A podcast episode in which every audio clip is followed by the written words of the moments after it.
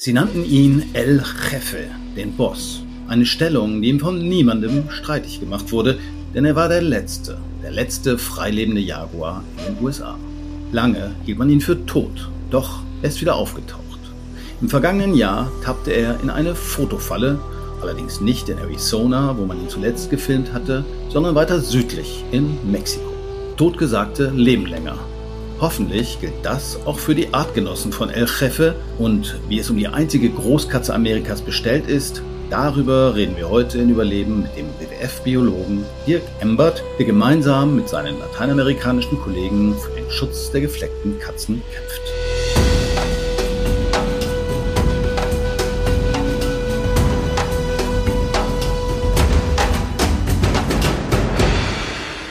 Hallo Dirk. Hallo Jan. Ich habe gedacht, Großkatze, äh, einzige Großkatze Amerikas. Stimmt das überhaupt? Ich dachte eigentlich bei Großkatzen und insbesondere wenn ich an die USA denke, eher an so Pumas, also Berglöwen. Also gibt es eigentlich mehrere Großkatzen, oder? Ja, also der Jaguar ist ja die drittgrößte Raubkatze der Welt, also nach Tiger und Löwe ist also wirklich ein imposantes Tier. Und Großkatze und Kleinkatze unterscheidet man wegen des Gebrülls. Der Puma. Der schnurrt wahrscheinlich. Und der, der schnurrt, genau. Okay. Das heißt, es ist nicht unbedingt die Größe allein, sondern eher andere biologische Fachtermini, die die Einordnung in Großkatze und Kleinkatze unterscheidet, wobei der Puma auch tatsächlich kleiner ist als der Jaguar, oder? So ist es. Gut, für viele ist irgendwie so ein Jaguar eigentlich mehr so ein dicker Leopard. Also ich äh, brauchte eine Weile, um die Tiere unterscheiden zu können. Ist das tatsächlich so? Sind die so verwandt oder äh, sind die völlig anders? Nee, die sind nicht verwandt. Die Feldzeichnung, diese Flecken, die haben ja eine Tarnfunktion und das hat sich parallel entwickelt. Und ja, ich, ich muss auch zugeben, ich muss bei, wenn ich Bilder sehe, muss ich auch immer zwei oder dreimal hingucken, um einen Jaguar von, von einem Leoparden unterscheiden zu können. Aber die haben sich parallel entwickelt und da besteht keine nähere Verwandtschaft. Stichwort Leopard. Äh, die Tiere sehen sich ja nicht nur relativ ähnlich, es gibt sie auch beide im Schwarz, nämlich als Panther. Wie schätzt du das ein? Wie groß ist das Verhältnis? Also ich habe irgendwo gelesen, jeder 50. Jaguar ist ein Panther. Woanders stand jeder Zehnte. Hast du eine Ahnung, wie viel es denn tatsächlich sind? Na, jeder Zehnte halte ich für übertrieben. Ich würde eher Richtung jeder 50. gehen. Hm. Woran liegt das eigentlich, dass die schwarz sind? Also ich habe gehört, beim, beim äh, Leoparden ist es so, dass auch auf jeden Fall immer ein schwarzer Papa oder eine schwarze Mama dabei gewesen sein muss. Beim Jaguar ist es nicht so, da gibt es also auch durchaus gefleckte Eltern, die schwarze Nachkommen bekommen. Ja, das, das ist so, das weiß man aber es ist halt ein Melanismus. Das sind äh, genetische Veränderungen, die, die ab und zu vorkommen, wie auch Albinos. Ne? Mhm, interessantes Phänomen. Bei der Recherche habe ich so ein bisschen geguckt, was weiß man eigentlich über diese Tiere, also über die Jaguare.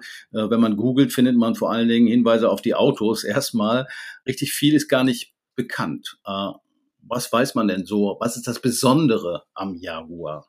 Mit Sicherheit das, was auch so ein bisschen den Mythos von dem Jaguar ähm, erzeugt, ist seine Art zu leben, die ja sehr versteckt ist. Das heißt, er lebt in den tiefen Wäldern drin und es ist wahnsinnig schwer, einen Jaguar zu sehen.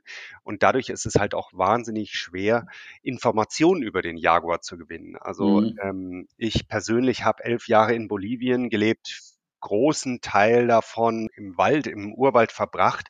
Und ich habe in, in Südamerika, in Bolivien nie einen Jaguar gesehen in elf Jahren, trotz intensiver Suche und Arbeit.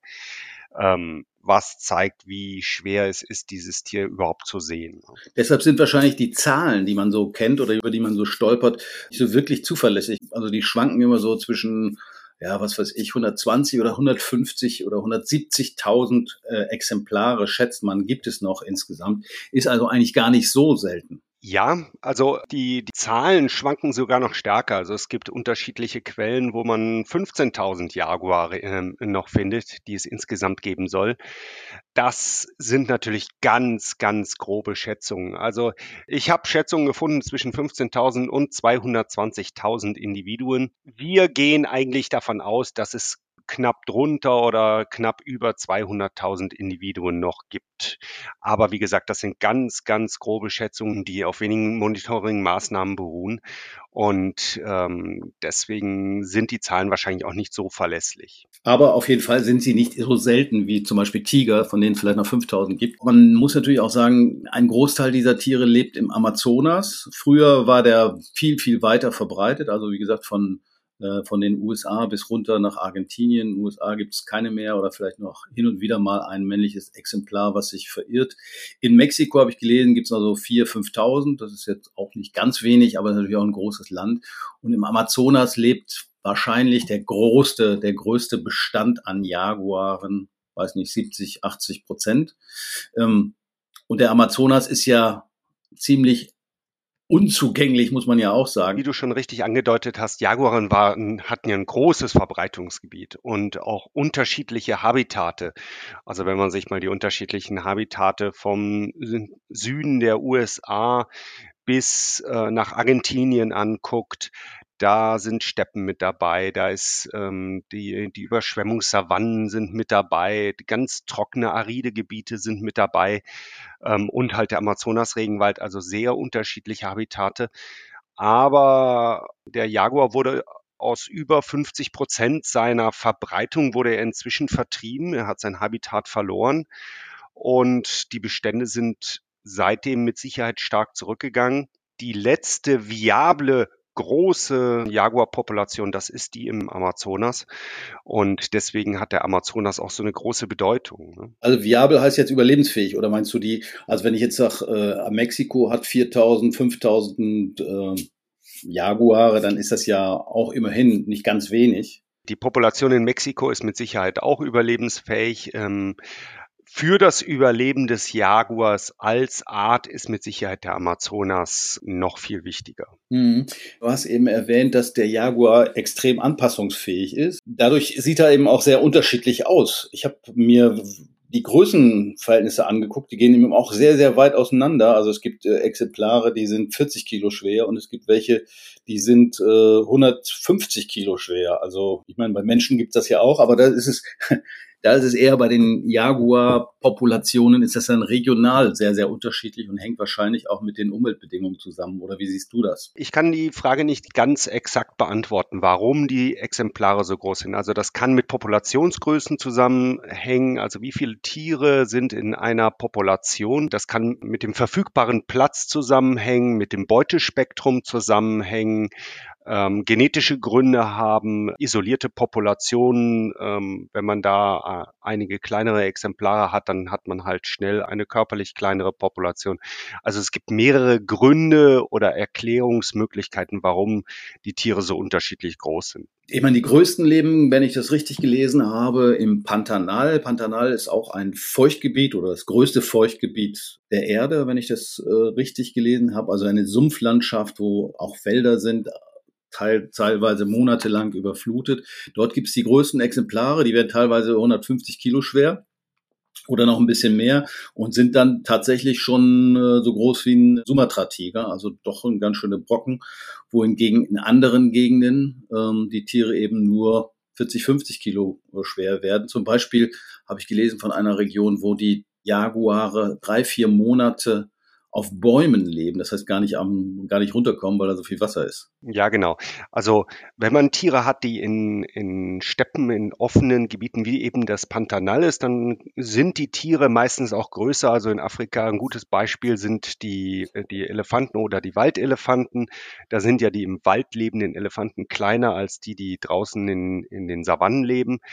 Ähm, Ähnliches kann natürlich beim Jaguar auch sein. Offene Gebiete, Platzanspruch und so weiter haben mit Sicherheit einen Einfluss auf die Größe der Jaguar. Jetzt bezüglich der Tiere, die auf den Bäumen leben, das ist ein interessantes Phänomen und zeigt, wie, wie die Anpassungsfähigkeit der Tiere ist, denn der Amazonas überschwemmt die anliegenden Wälder, die, die Uferwälder regelmäßig immer einmal im Jahr über teilweise einen Querschnitt von 100 Kilometern. Das heißt, große Teile der Habitate der Jaguare sind dann überschwemmt. Und da hat man festgestellt, dass die Jaguare in die Bäume gehen und ähm, lange Zeit in den Bäumen leben und dort dann natürlich auch auf, auf Jagd gehen. Also ähm, Teile der, der Beut des Beutespektrums der Jaguare sind ja zum Beispiel Affen und die finden sie natürlich in den Bäumen. Ne? Das heißt, die fressen dann keine Hirsche, weil da gibt es keine Hirsche, Wasserhirsche gibt es nicht. Dann fressen sie irgendwie äh, ja andere Tiere. Sie kriegen zum Beispiel Kaimane, habe ich gehört. Also die knacken den Schädel, weil sie so scharfes Gebiss und so große Kiefermuskeln haben. Stimmt das? Ja, also eigentlich sind ja Katzen wasserscheu, das kennt man von unseren Hauskatzen. Aber gerade Jaguare und Tiger sind äh, Tiere, die auch im, gerne ins Wasser gehen. Und der Jaguar, der jagt auch viele Tiere im Wasser. Ähm, es gibt Aufnahmen, wie der Jaguar Anacondas jagt im Wasser oder ähm, Wasserschildkröten oder eben auch die, die Kaimane. Und Kaimane haben nun mal einen starken Körperpanzer und harte Knochen. Und diese Tiere kann der Jaguar knacken und dafür hat er das stärkste Gebiss ähm, aller Raubkatzen. Okay, wir haben vorhin von, ja, weiß nicht, 100, 200.000 Jaguaren gesprochen. Die verteilen sich ja auf verschiedene Populationen, also Gruppen, die sich untereinander ein Stück weit austauschen können. Allerdings sind ja Jaguare auch Einzelgänger, das heißt, äh, die treffen sich vielleicht mal zum Poppen und gehen danach wieder ihre Wege oder die Muttertiere kümmern sich um die Jungen, die sie dann nach, weiß nicht, ein, zwei Jahren äh, auf eigenen Füßen in die Wildnis schicken. Woher weiß man das denn überhaupt, äh, wie viele Populationen es gibt? Es gibt eine interessante Studie, eine wissenschaftliche Studie, die veröffentlicht wurde über die Jaguarpopulation. Und die Studie hat festgestellt, es gibt etwa 34 Jaguarpopulationen. Und das Erschreckende ist, und das haben wir uns auch fast schon, schon vorher gedacht, dass 33 dieser 34 Jaguar-Populationen gefährdet sind und 32 sogar stark gefährdet. Das heißt, mit so wenigen Jaguar-Individuen, dass die Population gefährdet ist, auszusterben. Und um das mal konkret zu machen. Es gibt Jaguar-Populationen, wo nur noch ein Individuum vorhanden ist. Und ein Individuum hilft natürlich nicht, um eine Population am Leben zu halten. Na gut, das ist klar. Von alleine geht das nicht. So geht es auch dem äh, US-amerikanischen äh, Jaguar El Jefe. Alleine wird er sich nicht fortpflanzen. Aber die könnten ja wandern oder ich weiß nicht. Ich habe ja vorhin gesagt, Jaguare sind relativ anpassungsfähig ans Habitat, aber sie brauchen natürlich schon relativ natürliches Habitat. Das heißt, ein Jaguar würde man jetzt nicht in stark urbanen Gegenden finden. Ähm, oder ein Jaguar würde ähm, ungern auf eine ähm, Sojaplantage gehen, um es mal so auszudrücken. Ja, nee, das Und, wollte ich auch nicht damit sagen. Aber der Amazonas-Regenwald ist 40 mal so groß wie Deutschland.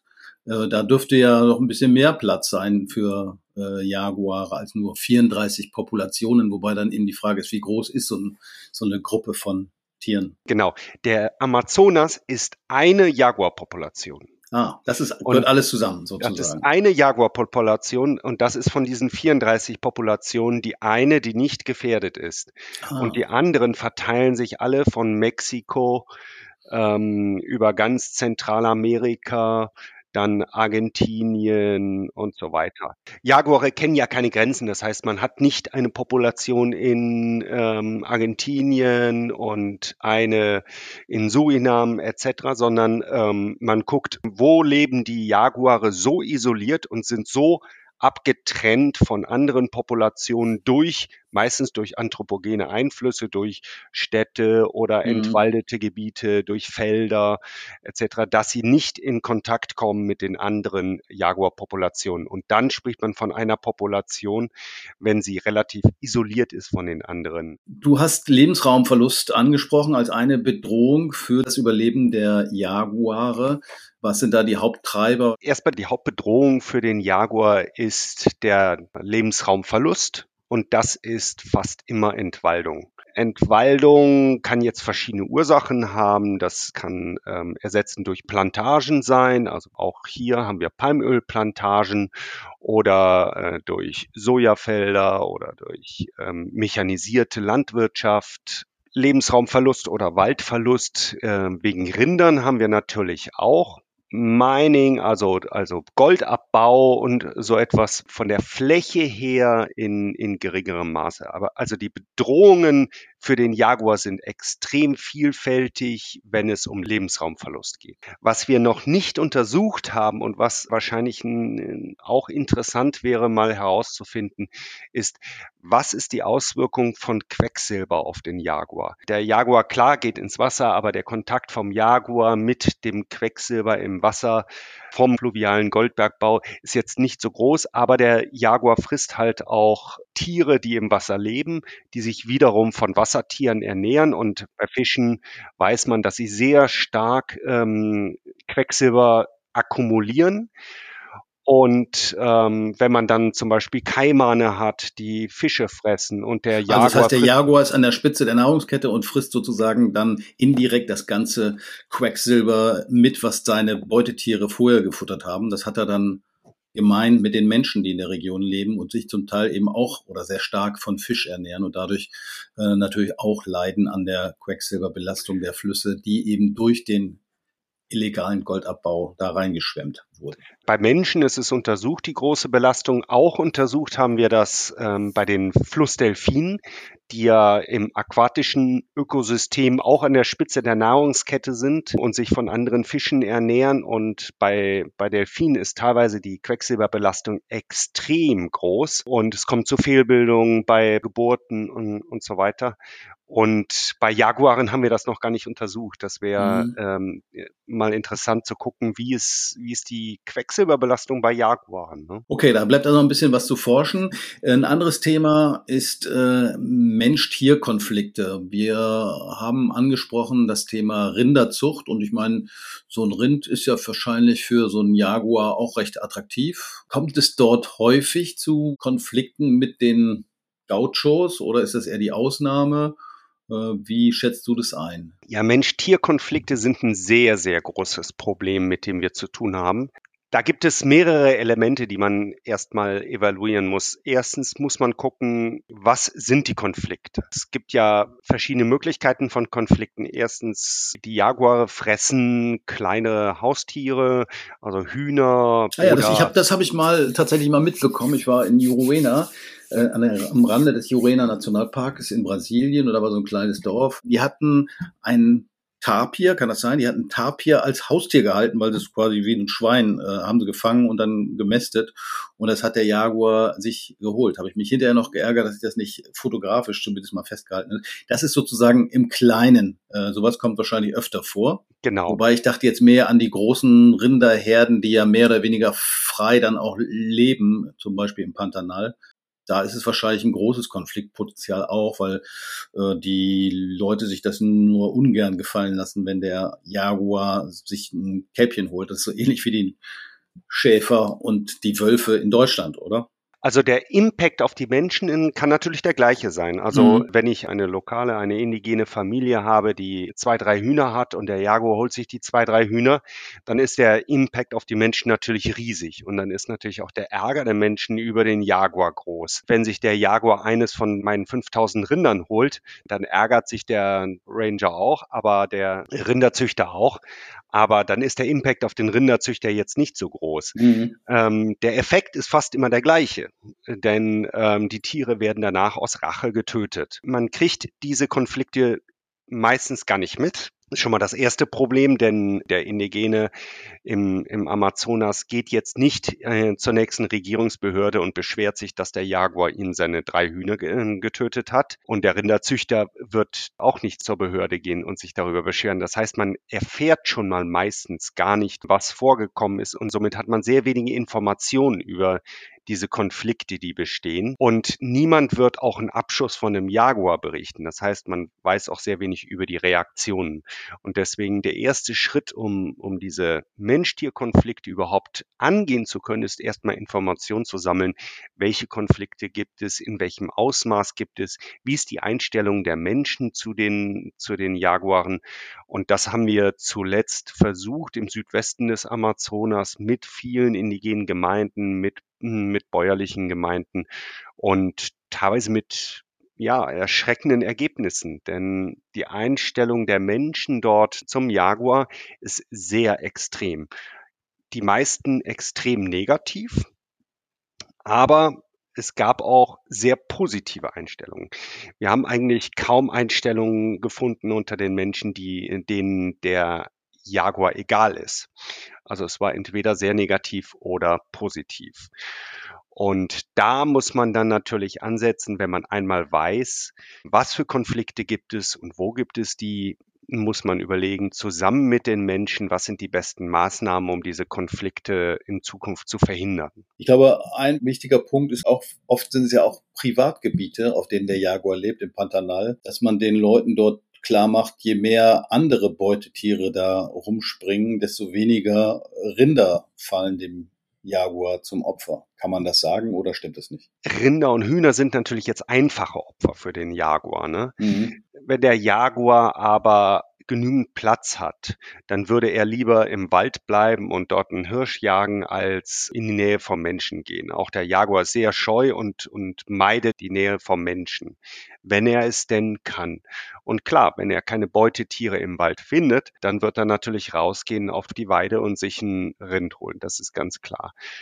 Jetzt wollen die Leute, die dort leben, natürlich auch essen und haben jedes Recht, in diesen Wäldern auch sich ihre Nahrung zu jagen. Ne? Mhm. Und deswegen sind Gebiete, die geschützt sind, sehr wichtig, wo nachhaltig mit den, auch mit den Beutetieren umgegangen wird, also zum Beispiel Schutzgebiete oder auch indigene Territorien wo wir sehen, dass nicht nur die Jaguar-Populationen äh, gesund sind, sondern auch die Populationen der Beutetiere sehr gesund sind. Die sind natürlich sehr, sehr wichtig für uns. Mhm. Was ich interessant finde, ist, äh, also in, in Asien, Afrika äh, werden immer wieder Menschen von Leoparden, Löwen oder Tigern angegriffen, verletzt oder umgebracht. Ähm, von Jaguaren hört man das weniger, obwohl es ja viel mehr Tiere gibt. Liegt es daran, dass die in abgelegeneren Gebieten leben oder wollen Jaguare nur spielen? Ja, ich weiß nicht, ob sie nur spielen möchten, aber es scheint tatsächlich so zu sein, dass der Mensch einfach nicht zum Beutespektrum des Jaguars gehört. Wir haben eine Umfrage gemacht, wieder bei der Studie im südwestlichen Amazonas über Angriffe von Jaguaren auf Menschen. Und es gab tatsächlich auch bei Indigenen, die ja ihr ganzes Leben im Wald leben, gab es keinen einzigen bestätigten Fall, dass ein Jaguar einen Menschen angegriffen hat. Mhm. Es gab einen Fall, da, da wurde es über drei Ecken vom Hören sagen, dass es passiert sein könnte, aber es gibt keinen einzigen bestätigten Fall bei dieser Studie. Und auch ansonsten habe ich es in, in meiner ganzen Zeit in Südamerika nie gehört, dass Jaguare Menschen angegriffen haben. Mhm. Also es scheint doch wahrscheinlich nicht auszuschließen, aber ähm, ein sehr, sehr seltenes Phänomen zu sein. Mhm. interessant. Äh, das heißt, immer wenn sich Lebensraum des Jaguars mit dem der Menschen überschneidet, kann zwar gefährlich werden, aber in erster Linie für den Jaguar. Die wurden ja auch schon von den Azteken äh, gejagt, wird so ein bisschen mystisch ausgeladen. Den Fällen schrieb man göttliche Kraft zu. Heute wird der Jaguar nach wie vor aber auch gewildert und die Teile des Jaguars landen auf dem Schwarzmarkt und letztendlich wieder in der asiatischen Medizin und ersetzen sozusagen Bestandteile von Tigern, von denen es nur noch so wenige gibt, also die dann für chinesische oder asiatische Medizinprodukte eingesetzt werden. Viel davon ist Aberglaube, Potenzmittel etc. Ist das wirklich ein Phänomen, was ein Einzelfall ist oder ist es tatsächlich was, was man mit Sorge sich angucken muss, dass die Wilderei zunimmt für den asiatischen Markt? Also die Wilderei hat ganz eindeutig zugenommen. Wie du das schon erwähnt hattest, das ist ein sogenannter Leakage-Effekt.